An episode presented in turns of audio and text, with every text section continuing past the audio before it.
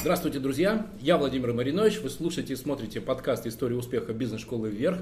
И сегодня у меня замечательный гость, как раз я думаю, что из плеяды тех людей, которыми я искренне восхищаюсь, потому что у меня есть наблюдение о том, что волна инфантилизма, которая захлестнула э, тех ребят, которые пытались или хотели прийти в бизнес в начале 2000-х, и это продолжалось там до 10-го, я думаю, что эта волна уже начинает заканчиваться, и на сцену выходят как раз такие люди, как сегодняшний мой гость Александр Байков, владелец и SEO компании компания TimeWeb. Это самая крупная в России компания э, хостинга. Э, поэтому, Александр, здравствуйте.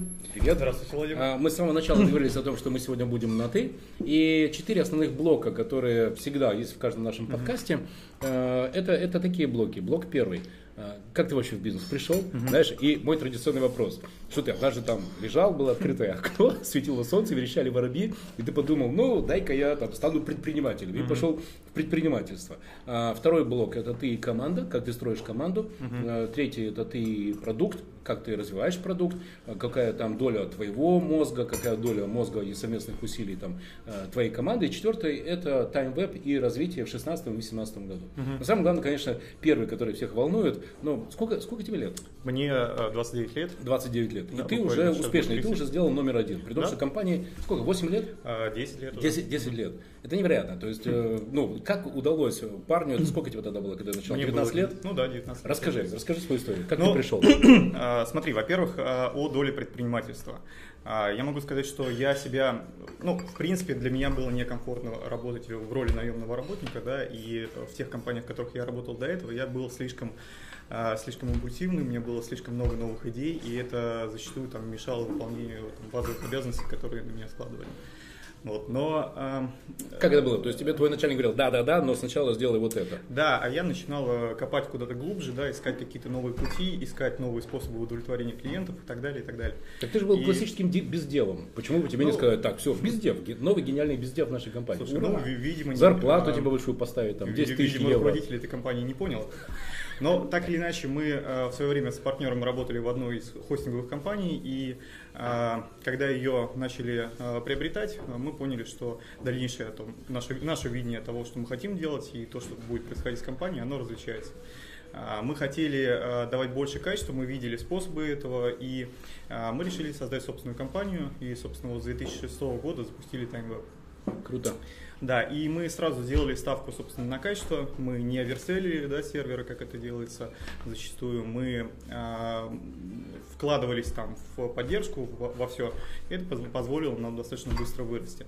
Но у нас было несколько таких ключевых факторов успеха. Первое – это, собственно, качество. Второе ну вот как мы развивали продукт, да, сначала у нас там был виртуальный хостинг, но мы быстро поняли, что на виртуальном хостинге, только на виртуальном хостинге быстро, а, достаточно быстро а, набирать обороты не Скажи, получится. А почему вообще хостинг? Потому что в то времена, в те времена, я помню, все кинулись делать сайты, и самый успешный был бизнес, это те, кто начинал как раз, мы вам сделаем сайт за столько-то, нет, mm-hmm. мы вам сделаем сайт за столько-то. По-моему, Сергей Котарев тоже в те времена начинал. Да, но смотри, было много людей, которые делали сайты, а были те, кто создавал инфраструктуру, инфраструктуру. для этого.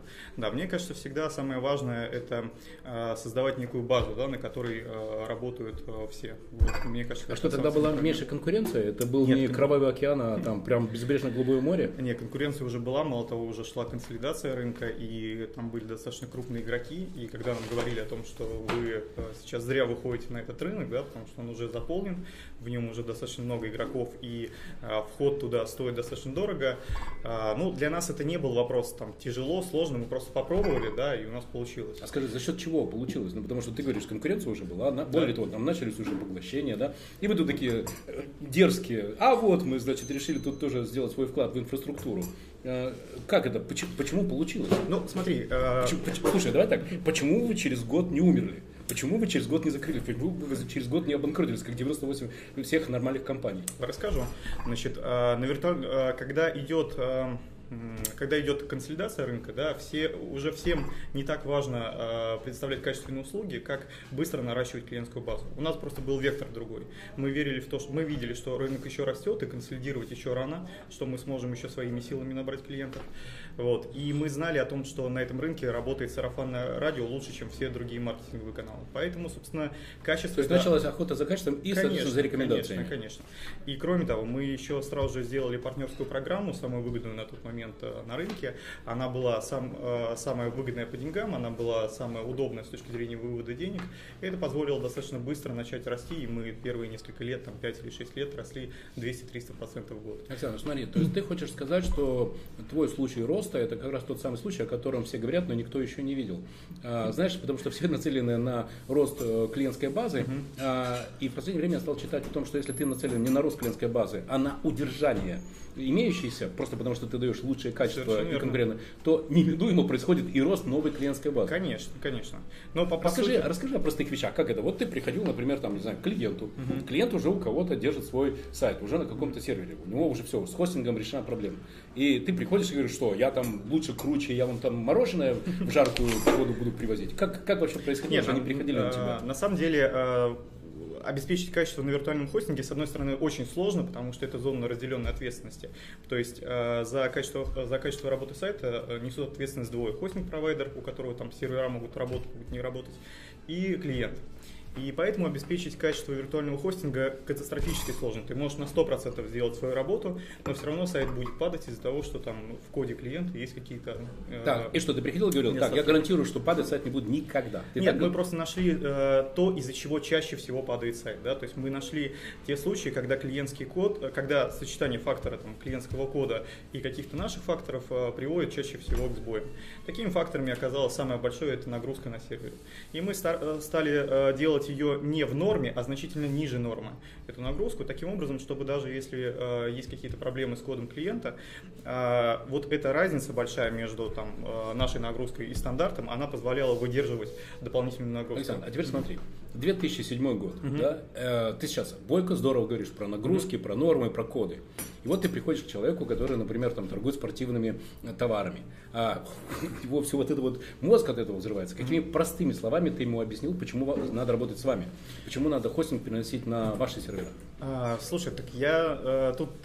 Ну, мы, мы, давай, мы, мы не приходили к каждому клиенту. Давай, да, хочешь мы... пример? Ну, давай. Вот когда я приходил в магазины, например, и меня спрашивали, чем русский стандарт лучше, чем другие водки, я говорил, ну что вы, это же, ну, там, история, формула Менделеева. И самое главное, что русский стандарт это Мерседес среди водок, это премиальная водка.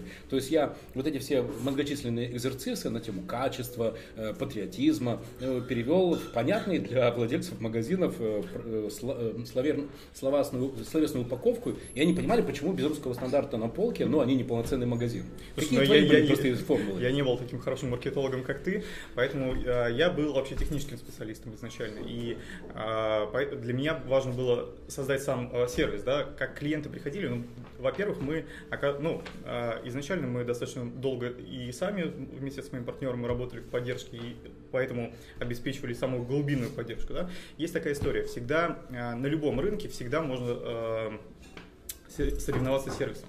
То есть э, всегда, как бы, всегда можно сделать сервис лучше. И, и поэтому мы, собственно, э, делали с одной стороны технику, с другой стороны сервис максимально таким, который... Мы работали на форумах, да, где работали наши клиенты. Это, никто из наших конкурентов это не, не делал. Мы работали э, там, на э, сайтах, которые об, обзорные сайты. Да. Клиенты видели, что от нас идет живая реакция, да, что мы не просто компания, которая зажалась в себе, да, там, отбивается от клиентов, а мы открыты и мы готовы к взаимодействию, мы готовы решать проблемы, мы их не скрываем, как партнера зовут? А, партнер зовут Дмитрий. А как вы с Дмитрием договорились, кто за что отвечает? Ну, там, например, кто за маркетинг, кто за продажи, кто за продукт, кто за э, там, ну, сервис? Ну, было очень просто, потому что э, он больше разбирался в вопросах маркетинга и э, продаж, я больше в вопросах, э, в технических вопросах. А вы прям с самого начала договорились, ты отвечаешь за это, знаешь, взяли карандаш, развели вот так линию, и Александр отвечает за это, а Дмитрий отвечает за то. Как вы это сделали? А, ну, в общем, примерно так, без карандаша, но мы просто договорились, у кого, у кого чья зона ответственности, да, и, собственно, так и двинулись. А почему в дальнейшем у вас не было споров? Ну, я ожидал, что ты решишь эту задачу, а ты не mm-hmm. смог, ты слабак, а я видел, что ты один все тащу. Почему вы, в конце концов, не развалились из-за того, что каждый считал, что он делает больше?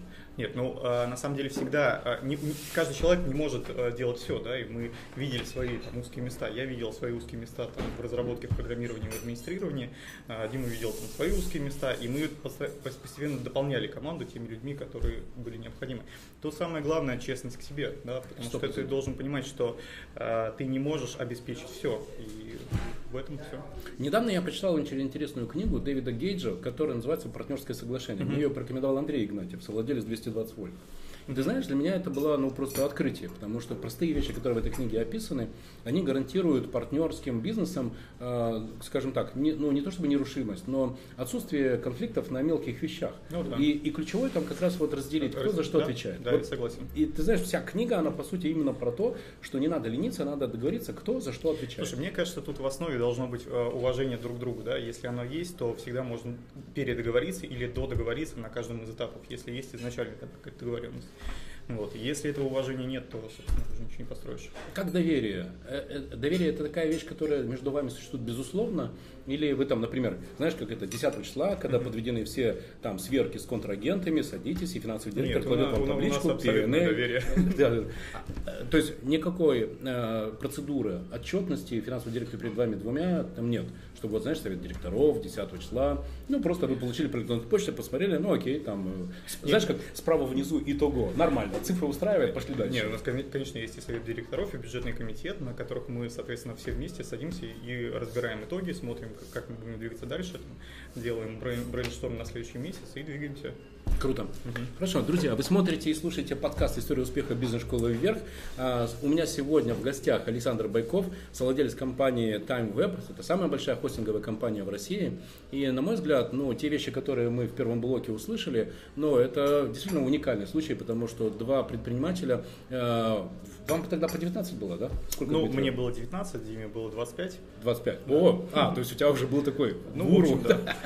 Наверняка с набитыми шишками, да? Ну, да. Не побоялись в 2006 году выйти на рынок, уже тогда конкурентный, и предложить конкурентный продукт, э, причем в той нише, в которую многие не хотят, потому что идут за набором количества клиентов. Ребята же предложили рынку самое главное – качество. Да. И обслуживание уникальной инфраструктуры, которая могла гарантировать сайту, что он просто никогда не упадет упадет. Да. При этом отношения партнеров э, э, сформулированы и устно, и существуют в письменном виде, ну, на, на базе вот этих цифр, которые вы между собой да. там договоритесь на будущий период. Но самое главное это доверие. Супер, хорошо, пошли дальше. Следующий блок. Ты и команда. А, скажи, кто ты для команды? Ты, ну, ты человек, который имеет право на ошибку и который признает, вот да, я ошибся, я принял неправильное решение. Или ты э, такой, знаешь, гуру, который несет истину в последней инстанции, и вот как ты сказал, так и должно быть. И все таки о да, о великий. Твои отношения с командой как строятся? А, слушай, ну, конечно, я могу ошибаться, и, конечно, я это признаю и признаю регулярно. А, мало а того, давай так, да. расскажи. О чем? Вот расскажи последний случай, когда ты ошибся и ты признал это. Слушай, ну вот в случае с Германией, да, э, я выбрал э, стратегию, которая не сработала в результате в Германии. И мне было тяжелее признавать эту ошибку, потому что я завернул всю компанию на то, чтобы двигаться в этом направлении, и в результате мы потеряли очень много времени. Вот, и я несколько раз, да, там на стратегических сессиях, на каких-то вот мероприятиях я рассказывал ребятам, почему произошла такая ошибка, что конкретно я сделал не так, и как нам надо будет двигаться в следующий раз. Интересно, когда возникла та точка, когда ты принял решение о том, что все, это ошибка? Uh-huh. и ты ее для себя, ну, ты же ее разложил, потому uh-huh. что у тебя же системный подход, uh-huh. правильно? Ты ее разложил. Что там после этого? Был какой-то митинг, ты собрался их и сказал, это была ошибка, и мы сделали то-то, то-то, то-то э, неправильно. Uh-huh. И сейчас мы будем это менять и делать таким-то образом. Uh-huh. Или ты просто объявил, это была ошибка, теперь мы, эй, помчались по новой дороге. Ну, изначально мы э, запустились э, в апреле, э, по-моему, 2014 года в Германии, и мы начали э, вкладываться туда, ну, мы сначала... Э, наняли местную компанию маркетинга, они провели анализ рынка, а мы начали потихоньку вкладывать туда деньги, сделали там местный офис, сделали, а, э, арендовали стойку в дата-центре и начали оказывать услуги. Но проблема заключалась в том, что мы э, деньги вливали, а отдача была минимальна. И какое-то время эта отдача э, шла. Ну, вложения были там не то чтобы э, очень большие, да, но когда скакнул курс евро, э, эти вложения стали вполне ощутимыми. Вполне, вполне ощутимыми, да. И тогда стал вопрос, что мы либо сейчас продолжаем теми же э, небольшими темпами э, нарабатывать эту клиентскую базу. В принципе, мы видели там свет в конце туннеля, да, и можно было таким образом наработать. Но я понял, что лучше нам пере э, э подумать над другой стратегией, да, и выйти по новому, потому что те вложения, которые на, э, стали, да, в два раза больше, мы уже не могли их физически тянуть. А как технически ты это сделал? Ты собрал топов или ты разослал какой-то меморандум по всей компании? Угу. Как компания узнала о том, что собственник признает ошибку и показывает теперь новое направление? Ну, сначала мы собирались с топами, обсуждали эту ситуацию, смотрели, какие есть варианты дальнейшие. Потом мы строили, э, у нас как раз тот был момент построения стратегии, и вот на момент презентации стратегии я рассказал о том, что это, это направление Круто. было. Круто. Знаешь, у меня есть такой любимый инструмент, когда я создаю новую компанию, mm-hmm. развиваю новый проект, э, каждую среду, ну, у меня есть несколько вещей, которые я уже в твердую себе положил mm-hmm. в голову. Например, э, у тебя стендап менеджерский когда? Что такое стендап Ну, когда собираются все менеджеры топовые и там обсуждают результаты прошлой Раз недели. по понедельникам. А, во сколько? А, в три часа. У меня в час. В понедельник, но в час. У меня было сначала позже, потом я перенес пораньше, чтобы мозги были посвежее. Ну, в общем, понедельник в час. А, и точно так же у меня есть еще одно правило. Каждую среду в 12 часов я создаю форум продукта. Это, знаешь, когда все садятся, мы кладем на стол там много-много черносливов в шоколаде, или там бананы, и воды, и чая, и это, знаешь, такой час абсолютного тотального хаоса и варки каких-то новых идей. Классная тема. Мы да. сейчас тоже будем это делать. Да-да. Причем, знаешь, я просто объявляю, хочу безумные идеи. Угу. Потому что факт состоит в том, что иногда из таких безумных идей возникают вполне себе бриллианты. Да, чем больше э, безумных идей, тем больше бриллиантов. Точно. И знаешь что, ну, после такого форум продукта, я составляю список, рассылаю по всем. Mm. Все, неделю мы его не трогаем, и через неделю мы его кладем на стол, знаешь, так уже страсти улегаются, пыль слегка приседает, и мы так смотрим, ну это бред, это бред, ух ты, а вот здесь, наверное, надо покопать. И в этот момент возникает точка консенсуса, знаешь, mm. когда все договариваются, что мы идем в это направление, мы его разрабатываем. Как ты это ну, делаешь? Ну, классический брейнсторм. На самом да, деле да, у нас да, есть да. много да. методов. А, ты сейчас хочешь поговорить о креативности или о чем? Нет, как ты команду вовлекаешь в то, что вот, например, а, мы идем сейчас по новому направлению, mm-hmm. да, и вот они от тебя ждут, что это ты там начертишь подробный план, кто что mm-hmm. должен делать, или ты ставишь цель, и они уже размышляют о том, какие задачи решать. Вот ты mm-hmm. и команда в решении вот этих задач стратегического направления. Потому что, смотри, ты сегодня много употребил слово раз, слово стратегия. Mm-hmm. Это значит, что для тебя это важно. Да. Так вот, как они участвуют в разработке стратегии? Ну, смотри, а, у нас а, разработка стратегии происходит не каждую неделю, да, мы а, делаем это раз в год и корректируем там раз в квартал. Для этого мы формируем цели на, на самом верхнем уровне, чего мы там с моим партнером хотим от бизнеса, да, каких показателей, хотим ли мы расти там в три раза или в четыре раза быстрее, чем рынок. Вот. А, и ну, как бы на основе там, предыдущего года, если мы видим, что там мы росли в 4 раза быстрее, значит мы и здесь можем расти, а можем еще и поднять эти результаты. Дальше мы собираем команду менеджеров и начинаем обсуждать, а как мы можем этого достичь. Формируем точно такой же брейнсторм, как у тебя. Сейчас мы еще дополнительно делаем такую историю, когда у нас раз а, там, в квартал сотрудники еще генерят эти идеи, да, и мы там их проверяем, тестируем, и под конец они все равно попадают в стратегию. А, ключевая, а, ключевая у нас есть некая бизнес-фин-модель, да, по которой мы движемся в течение года, которая наполнена определенными гипотезами. И в течение года мы ее добиваем вот новыми гипотезами, которые приходят от сотрудников, да, и вставляем уже внутрь для того, чтобы закрепить эту фин-модель. И чаще всего мы выходим даже на большие результаты, чем мы изначально ожидали далее. Круто. Знаешь, мое наблюдение состоит в том, что в жизни каждой компании возникает период, когда первые герои, которые, знаешь, переламывают рынок, преодолевают препятствия, добиваются результатов, несмотря ни на что. Всегда есть вот этот период, когда возникают эти герои. Но потом да. возникает период, когда героев сменяют технологии. Угу. И технологов как раз э, брать в первичный период бесполезно, потому Нельзя. что они не умеют, да. они не умеют преодолевать препятствия. Они, они приходят тогда, когда уже надо структурировать, Конечно. может быть, нечто колбасное, что натворили герои, но без героев это просто бы не существовало.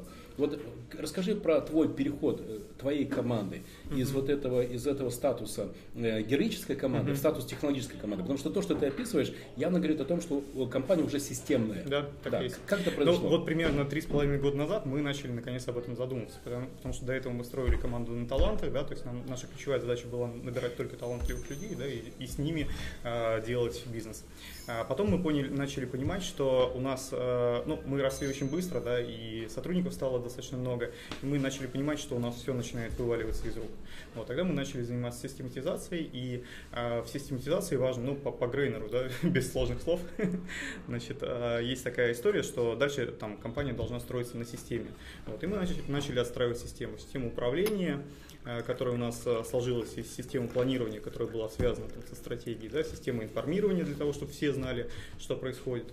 Вот, собственно, мы два года строили вот эту систему управления внутри компании, обучали менеджеров, то есть у нас, ну, у нас сейчас на самом деле продолжается вот система обучения. С моей точки зрения, компания эффективна, достаточно эффективна тогда, когда эффективен менеджмент, да, в том числе руководители на своих местах, да, там, руководители отделов, там, Э, топ-менеджеры да, и генеральный директор. Знаешь, мой любимый образ, когда я говорю об эффективности компании, это образ рыбы. Какая голова, такая рыба. Да, так и есть. А, и вот часто компания в своих недостатках, она повторяет недостатки э, создателей. Руководителей. Да, руководителей.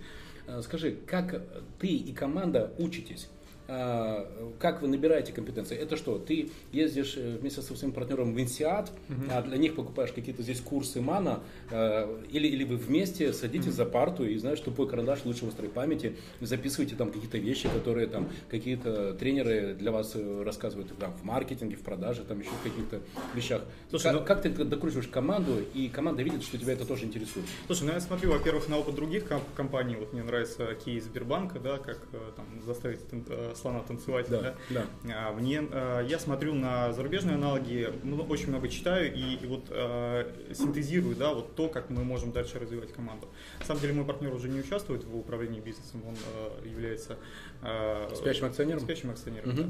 Вот. А, и, иногда бывает, когда я там вижу например, мы проводили одну из стратегических сессий, да, э, в результате которой оказалось, что у нас недостаточно расшатана правая половина мозга. Да, uh-huh. Мы когда строили систему, мы ее мы достаточно сильно закрепили, и стало понятно, что нам нужно развивать вот эту креативность в компании. Да, и мы вот э, дальше взяли курс на развитие креативности в компании. Мы начали мини, там, ну, у нас целый, много всего и семинары по креативности, да, и мы начали сильно преобразовывать внутреннее пространство, а, был в альфа-лаборатории, посмотрел, как у них там действительно очень круто, они молодцы с точки зрения креативности, это, наверное, одна из самых крутых команд да. в, в России. Вот, а мы много с, работали с ребятами, да, смотрели, как у них, и, и сейчас переносим это к себе для того, чтобы больше, э, больше было каких-то свежих людей, новых мыслей, да, и чтобы мы могли просто, чтобы мы могли более э, агрессивно двигаться на рынке. А как технически? Это что, ты назначил какого-то менеджера и сказал, все, теперь ты главный за творчество, и там, чувак, с тебя там 17 креативных идей. Или, э, или, или есть какие-то другие инструменты? А, ты имеешь в виду инструменты по появлению идей или да. вот этого процесса Процесс, увеличения процесс, креативности? Да, точно. А, ну, увеличение креативности в компании – это задача директора по персоналу. А, в общем, тут как бы нет ничего такого. Вот. А идеи должны генерировать все. Да? То есть мы создаем сначала, мы людей учим, мы им рассказываем, мы им даем больше входной информации при помощи поставленного customer development. Да? А, и дальше уже там раз в месяц мы э, э, там создаем набор мероприятий, на которых они встречаются, да, и вот как ты говоришь, да, там форум, да, где они brainstorming, где они придумывают какие-то идеи, от каждого отдела, да, там требуется набор Круто. идей, которые, собственно, у нас там ложатся дальше в стратегию. Как ты отбираешь тех людей, которых ты берешь в компанию, угу. и кого ты точно не берешь в компанию? Знаешь, э, коллеги, вы смотрите, на мой взгляд, очень интересно складывается подкаст «История успеха бизнес-школы вверх». Сегодня у меня в гостях Александр Байков, владелец самой крупной хостинговой компании TimeWeb. И главный вопрос, который всегда меня волнует, это тема команды, сбора команды, талантливой команды.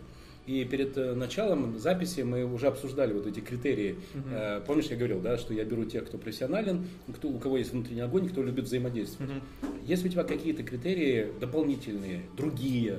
Uh-huh. Как ты, какие ты задаешь вопросы, чтобы понять, насколько ты этого человека хочешь увидеть в компании? Uh-huh.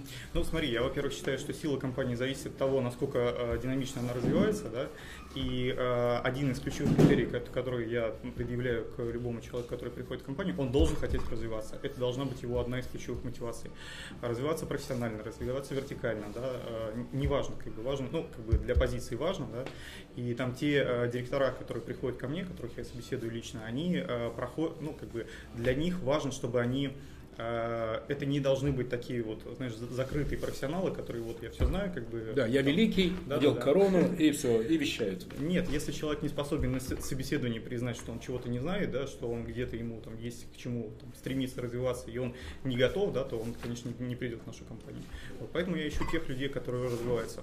Второе, это человек, э, кома- э, человек должен найти там свою нишу, условно, да, в э, команде, потому что э, команда должна быть максимально разноплановой. С моей точки зрения, чем более разная команда, тем лучше. Есть такая штука управления различиями, ты, наверное, знаешь, да? Да. Вот, и, э, где там, ну вот, например, в компаниях Apple, Google там собирают э, просто со всего мира, да, людей, и они- у них разная философия, у них разная культура. И как раз на вместе- стыках этих, этой Да, разности и да, возникает да, и- новая и- а-. Они дополняют друг друга и вместе делают что-то, то, то, что там гомогенная среда не может делать. да. Гениально. Скажи, пожалуйста, вот когда ты принял человека, да, у тебя есть какая-то процедура? Давай так. Э, В, каждом проекте для меня всегда были важны самые главные два человека. Самые главные. Я- я- и поверь мне, это именно это директор по персоналу и финансовый директор. Потому что если у меня правильный толковый директор по персоналу, то тогда вокруг меня будут собираться правильные люди. Причем я Так не и то, что, знаешь, делегирую. Ну, просто мы вместе решаем эту задачу, наполнение проекта правильными людьми. А директор по, по по финансам, он тебе показывает твое финансовое здоровье. Ты на каком свете находишься, знаешь, у тебя какая температура финансовая, ты, ты относи- относительно брейкивена, ты где? И вот эти два человека, как ты их э, нашел и что, что они, какую часть в команде они решают? Потому что очень часто для многих предпринимателей директор по персоналу это человек, который считает зарплату и размещает объявление на суперджобе. Слушай, я абсолютно согласен с твоим подходом. У меня ровно такая же ситуация. У меня есть два там, ключевых топ-менеджера, которые, собственно, а, и с моей точки зрения там, по- по- помогают мне развивать компанию. А Директор по персоналу это, конечно, больше там, человек, чем человек, который там, пр- прописывает зарплату. Это человек, который должен и уметь внедрять, а, то есть он должен уметь менять персонал, да, то есть он должен им- иметь возможность там, создавать какие-то системы да, управления вместе со мной, конечно, но тем не менее. Он должен иметь возможность обучать, да, он должен иметь, он должен и сам обучать а, персонал каким-то вещам, должен привлекать нужных специалистов. Вот одна из ключевых функций найти правильных специалистов на рынке, которые придут и обучат команду тому, а, чему, а, что нужно команде для достижения там, на следующем этапе. Вот. А, И финансовый директор, безусловно, да. На самом деле, пока у нас не было финансового директора, у нас достаточно ну, был такой бардак, я бы сказал, в финансах. И вот э, с тех пор, как он пришел, нам удалось вывести финансы на такую достаточно... Я задумываюсь о финансах достаточно редко, на самом деле. Я, бо- я сейчас, моя задача больше там, заниматься там, ростом клиентской базы и ростом там, среднего чека, удовлетворенности и так далее. Вот. А, и э, там, о финансах я практически не беспокоюсь. Круто. А когда ты принял нового человека, какая тактика сопровождения этого человека? Потому что, знаешь, есть несколько разных подходов. Приходит новичок, есть такие, которые, знаешь, там осматриваются, принюхиваются, как там, что. Более того, очень часто они приходят из компании, знаешь, где была своя культура манипуляций, игрищ, вот этих войнушек менеджерских, кто с кем против кого дружит. И поэтому человеку этому очень важно присмотреться. А, Это первое. Или, или вторая модель, знаешь, там человек приходит и говорит, все, будет сейчас по-моему. Вот кто тебе ближе, с кем тебе проще, и как ты устроил компанию он, э, в компании процедуру онбординга. Ну вот погружение человека с тем, чтобы за этот месяц он вошел с максимальной эффективностью и с потерями для тебя, для компании. Ну, у меня человек ходит в течение трех месяцев, и как он только приходит, на него сразу весь свет софитов, да, то есть все текущие менеджеры, они смотрят, насколько он вписывается в команду, насколько он, значит, э, занимает свою нишу, и у меня есть э, несколько процедур. Первое, ну, во-первых, вводная история, да, там час-два я рассказываю о компании, о том, как, из чего она строится, как она управляется и так далее, и так далее, в мельчайших подробностях, так, чтобы человек понял вообще, куда он попал.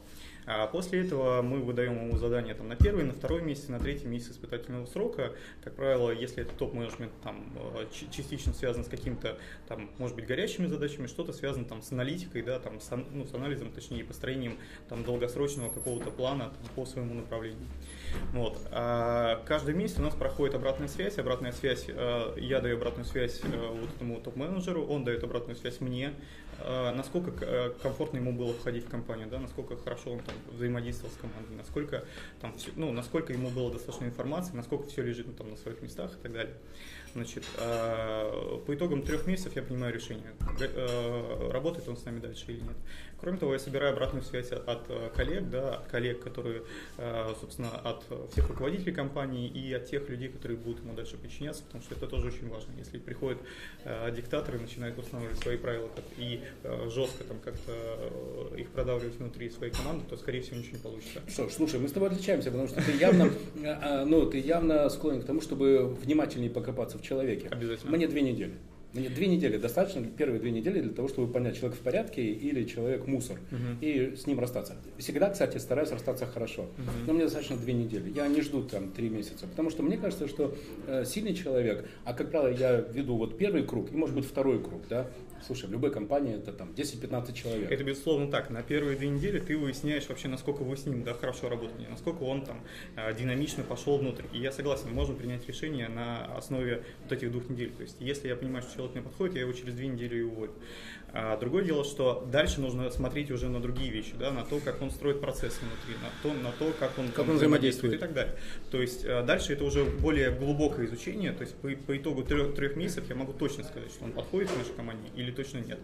Вот. А если э, что-то в нем не так, я, мы с ним собираемся, я ему даю обратную связь, и он строит план э, своих там, изменений, да, чего-то в себе для того, чтобы там, в течение какого-то... И ты умеешь так ему предложить эти изменения, чтобы он воспринял их не болезненно, а чтобы он с ним согласился, согласился. Какие варианты? Мне нравится. Друзья, вы смотрите и слушаете подкаст «История успеха бизнес-школы вверх». И сегодня мой гость Александр Байков, э, совладелец компании Time Web, самая большая хостинговая компания в России. У нас очень интересный разговор получается, потому что мы подходим к самому болезненному, наверное, в блоке в команде. Россия – это страна отношений. Э, Россия – это женщина. Э, не очень важно, что ты сделал, не очень важно, к какому результату ты пришел, но очень важно, кто как к кому относится. Сначала мы с тобой договоримся или там принюхиваемся, как мы друг к другу относимся, потом мы договоримся о том, как мы относимся к Андрею, потом мы втроем, и в общем вот всему этому очень уделяется много внимания. В то время как бизнес может в это время просто нахрен грохнуться. Так вот, я знаю, что есть единственный способ э, сделать так, чтобы отношения не мешали ведению бизнеса, а именно отношения, построенные на базе KPI, на базе цифр. Вот расскажи, пожалуйста, пожалуйста, про то, как, как, как ты строишь э, систему KPI, систему цифровых э, показателей твоей команды с тем, чтобы ну, ни у кого не было, э, знаешь, там упреков, что ты к нему относишься хорошо или плохо, потому что у него цвет глаз, тебе нравится или не нравится. Слушай, ну вот по поводу KPI я могу сказать, что у меня в компании практически нет KPI, на удивление, да. У меня есть э, некие KPI только в некоторых отделах, которые делают регулярную процессную работу, да, то есть э, там, где, например, поддержка, да, у них есть KPI по количеству тикетов, которые они отвечают, там выстроена система оценки, система мотивации, и, конечно, там все это работает. А в других отделах строить э, систему э, э построения KPI э, опасная история, потому что она очень сильно упрощает деятельность и позволяет, а, то есть ты создаешь э, систему, которая там, в том числе там, манипулирует тобой. Да?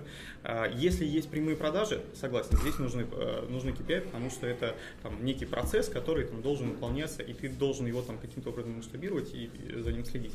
Но у нас, например, нет прямых продаж. То есть единственная там, регулярная деятельность, которая у нас есть, это э, поддержка. Стал бы ты э, делать KPI на программистов?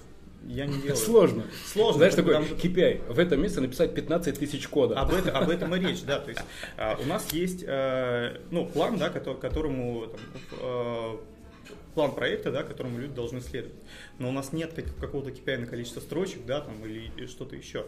А люди сами заинтересованы. То есть, том, ты, что... давай так, чтобы я понимал, правильно я понимаю, ты говоришь о том, что скорее у людей есть очень точное понимание о их ответственностях, о их функциональностях, конечно. и они должны качественно выполнять свои ответственности и функциональности. Конечно. И конечно. в один месяц может прилететь там 15 багов, а в другой месяц прилететь 157 багов. Поэтому Смотри, здесь, здесь, здесь, невозможно. Здесь помогает скорее такая внутренняя мотивация, в том числе построена на, на базе конкуренции. Например, есть проектный менеджмент, да, в котором у нас э, там, каждый из руководителей может быть руководителем проекта. И если э, и у нас есть там отчетные мероприятия, где они э, рассказывают о том, как ведется проект и так далее. И если там вся команда там выполняет проекты вовремя, да, делает их качественно, достигает там именно больших результатов, а кто-то один там не достигает, он просто себя будет чувствовать некомфортно. Ты меня поражаешь. Ты меня, ты просто меня сейчас, знаешь, так взял и, и все, и уронил. Ну, а как же быть с любимой игрой менеджеров, с манипуляциями, с переводами стрелок? Я бы сделал, но этот не дал, тот не сказал, а этот не передал. Я этому поручил, а тот забыл. Слушай, ну как... я, я слежу за манипуляциями. Манипуляции я пресекаю очень быстро. И, ну, то есть, как бы всегда видно, когда, э, ну, точнее, если у тебя там хорошая интуиция, ты чувствуешь эти манипуляции, да. Там, у меня был случай, когда, собственно, один из э, топ-менеджеров говорил о том, что он не может там э, спрогнозировать там рост рынка там, на следующий год. Это была манипуляция, да, человек... Э, ну, потому что из двух вариантов сделать что-нибудь или сделать ничего, он выбрал не сделать конечно, ничего. Конечно, Понятно, И да. поэтому э, такие манипуляции... Просто я борюсь всячески с манипуляциями, да, для меня это не норма. И э, там обратная связь, она достаточно... Две обратные связи, да, предупредительная и карательная. Александр, это невероятно. Друзья, ну что ж, попробуем сейчас подфиксировать э, блог э, Александр и команда. Я на самом деле хотел бы э, те вещи, которые как раз в последние минуты да, у нас э, раскрылись, э, обратить ваше внимание на то, что стиль управления и отношения Александра и команды состоит, ну как бы это, в, в таком сочетании креатива, технологизма и совести.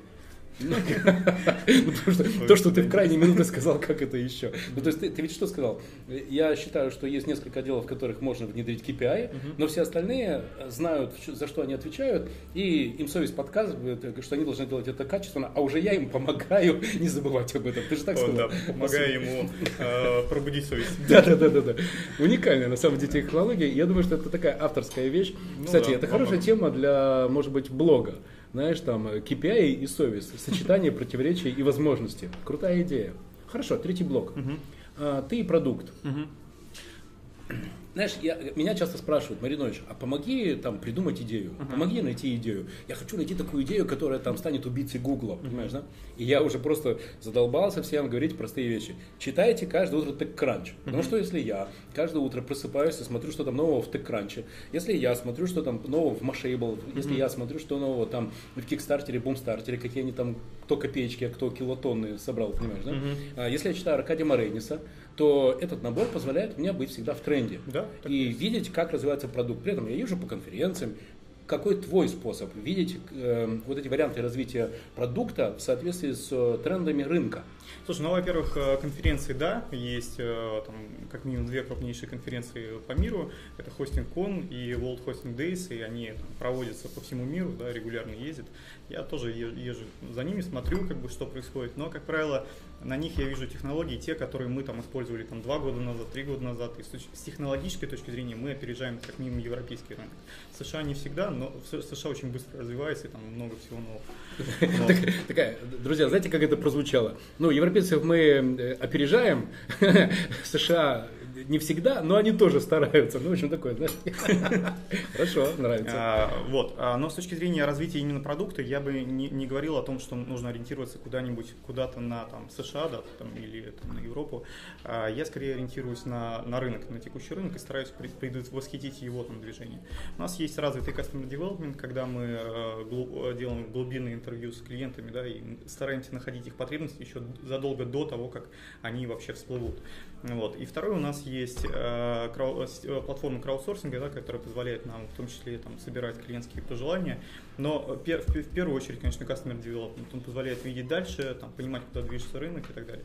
Смотри, как это происходит? Ну, например, в Гете, знаешь, как у нас э, построено? Э, идет обратная связь. Угу. И ты знаешь, каждую неделю идет поток этого, как бы это сказать, пожеланий. Обратной связи, да.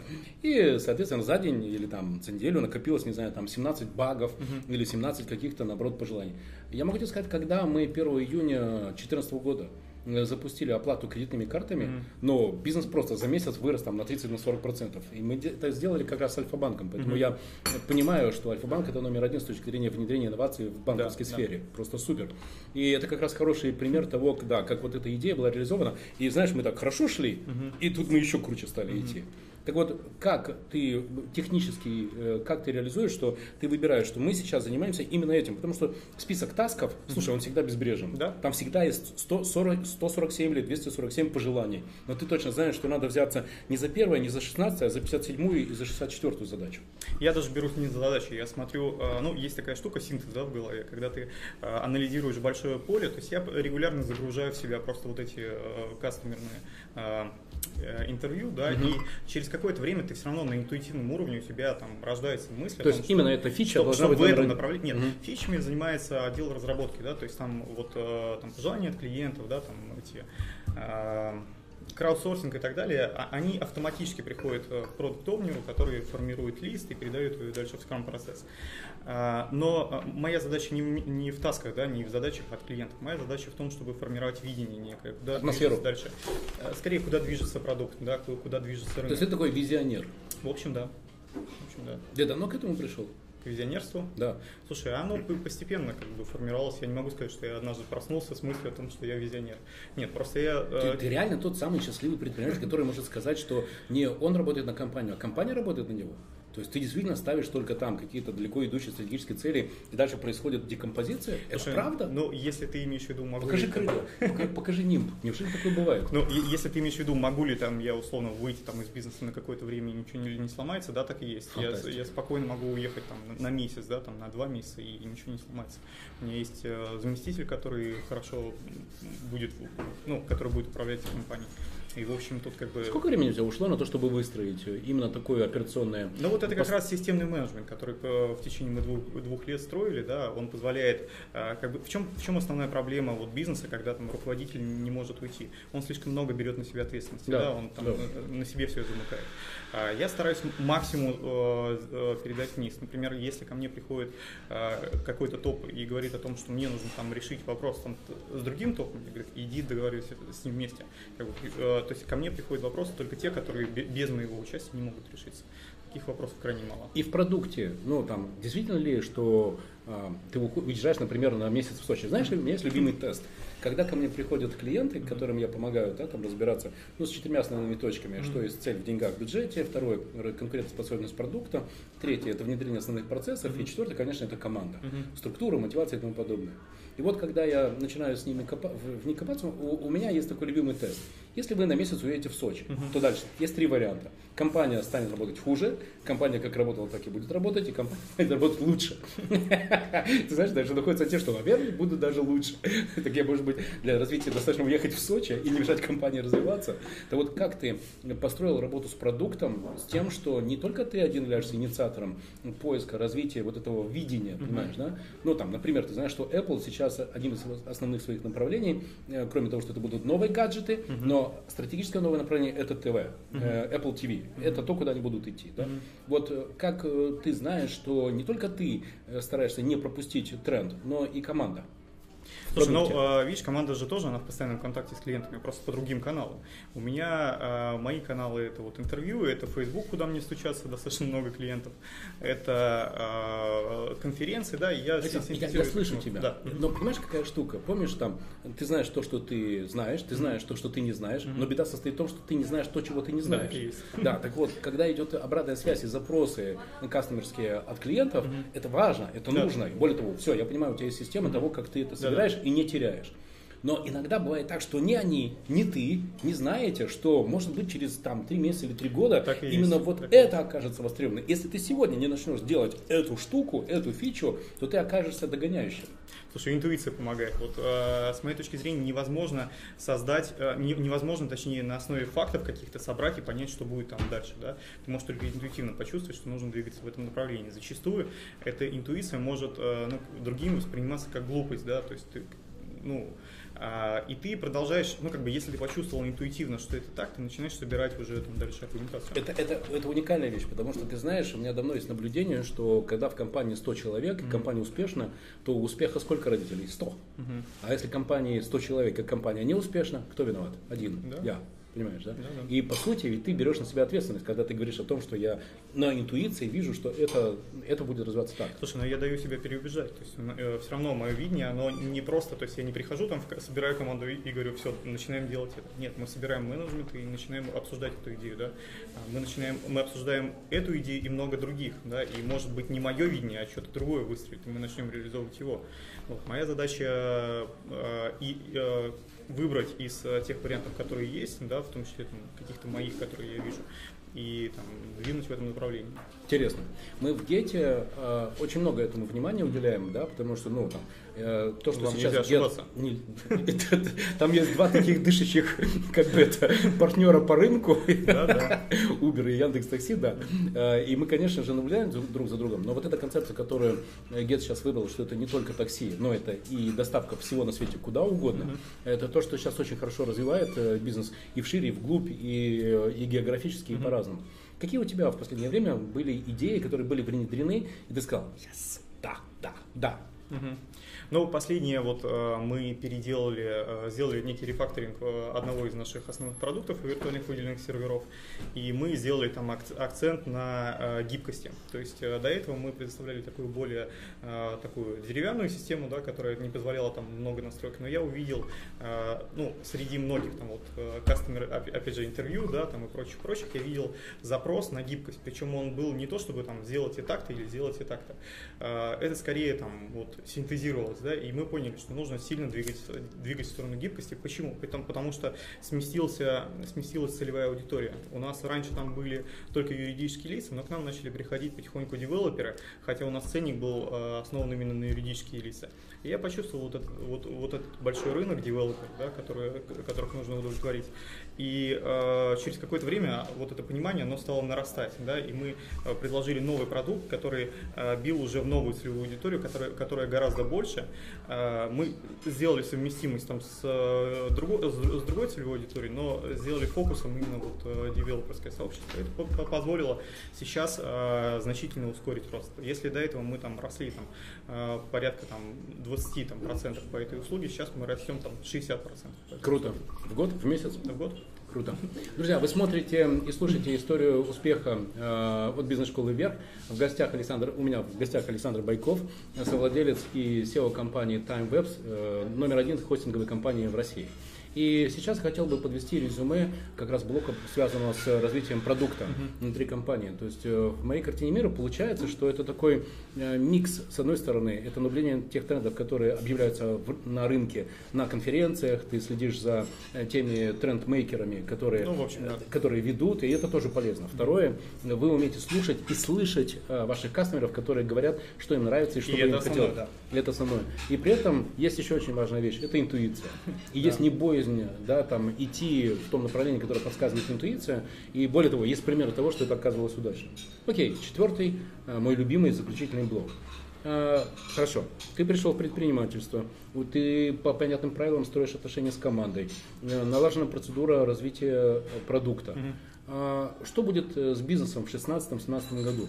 Это, это на самом деле очень важная тема, потому что то, что, э, то, что предстоит в ближайшие полгода, я понимаю. Ну, честно, в принципе, понятно, что будет в э, декабре. Да. Да. А что будет в декабре 2017 года или что будет в декабре 2018 года? Потому что одно из любимых слов, как я уже говорил, у тебя слово это стратегия. Да. Так вот, насколько здесь на этом рынке, в твоем рынке, возможно вот это предвидение на полгода, на год, на два года вперед? Развитие Ну, компании. э, на самом деле, как бы, если ты знаешь основные модели, по которым развивается рынок, то, в общем, не так сложно это прогнозировать. А Мы работаем там на нескольких рынках. Один из рынков, например, виртуальный хостинг, и мы видим, что мы через какое-то время весь рынок подходит к плато. Сейчас рынок растет э, 8%, мы растем 20 20-24%, в три раза быстрее. Тем не менее, мы понимаем, что через какое-то время мы тоже будем подходить к плато, и наши усилия, сверхусилия, они будут приносить все меньше и меньше результаты, и там будет э, идти речь о консолидации. Вопрос, я просто не знаю, когда это на- наступит, да, и никто не знает. Вот. а, Но я знаю, что делать, когда это произойдет. А, Мы работаем на рынке виртуальных выделенных серверов. Мы видим там а, хорошую динамику, да, и мы вкладываемся туда сейчас всеми силами, да, то есть мы там, одно из основных направлений дальнейших, ос- основной вектор этого будут виртуальные выделенные серверы. Мы а, также работаем на, на выделенных серверах, но у нас пока там нет какой-то завершившейся стратегии. Вот. И, собственно, вот а, я просто по каждому продукту имею какое-то вот э, видение с точки зрения там, развития рынка. А на какой период? Полгода, год? Сколько? Я э, оперирую не э, временем, а скорее этапами развития рынка. Вот так. это проще, потому что когда ты, э, когда рынок растет, ты вкладываешься максимально в клиентскую базу. Тебе твоя задача максимально э, занять максимальную большую долю рынка. Вот и все. Вот. И это ты можешь уже делать десятком разных способов. Есть же э, ключевые факторы успеха, и они могут быть абсолютно разными. Да? Есть там, ты можешь уйти в сервис, ты можешь уйти там, в качество, ты можешь уйти в лоу-кост, ты можешь выбрать одну из стратегий для набора массы. Зависит от того, какой, какой ты э, сектор рынка для себя выбрал и двигаешь, дв, занимаешь в нем долю рынка. Слышу в словах отблески Портера великого. И изучаешь? изучаю все, что попадает. Что сейчас на столе и что из того, что изучаешь, помогает как раз в продумывании развития? Потому что ведь по большому счету у тебя есть два варианта. Вариант первый. Либо ты будешь развиваться и ты будешь пожирать каких-то клиентов, mm-hmm. клиентов, э, каких-то конкурентов там на рынке Германии, не знаю, там Китая или еще кого-то, или ты будешь просто ждать, э, станешь номером один на рынке России и СНГ и просто ждать, когда кто-то великий тебе придет, заплатит тебе 247 миллионов долларов и все, и вы поедете с партнером, не знаю, там, ловить тунца. Mm-hmm. Вот, итак, какие две стратегии на ближайшие три года от Александра Байкова? Две стратегии в ближайшие два года. Ну, в конечном счете, ведь все это должно э, вылиться в какие-то деньги.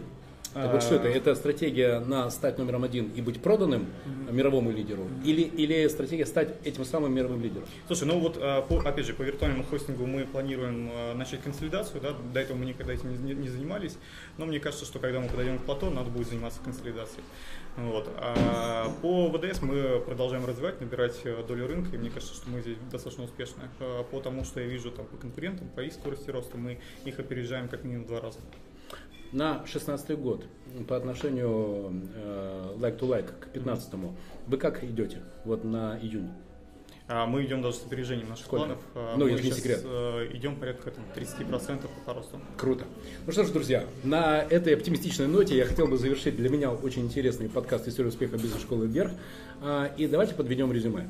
А, Александр тот человек, который в 19 лет, э, уже понимая, что он не хочет быть наемным менеджером, пошел в риски предпринимательства. И да, с самого начала ему повезло в том, что партнер уже, видимо, к тому времени имел какие-то грабли. И это партнерство оказалось очень успешным. Да, так и есть. А, второе, это что касается команды, это, с одной стороны, э, уверенность в том, что надо охотиться за талантами, но при этом эти таланты должны в основе своей иметь системный подход. Да, Потому что компания уже и такого размера, да, и да. она прошла уже стадию героизма, да, что ею и проще, и правильнее управлять именно на системных началах. Да. А, управление продуктом происходит и на основании процедур, но и на основании интуиции.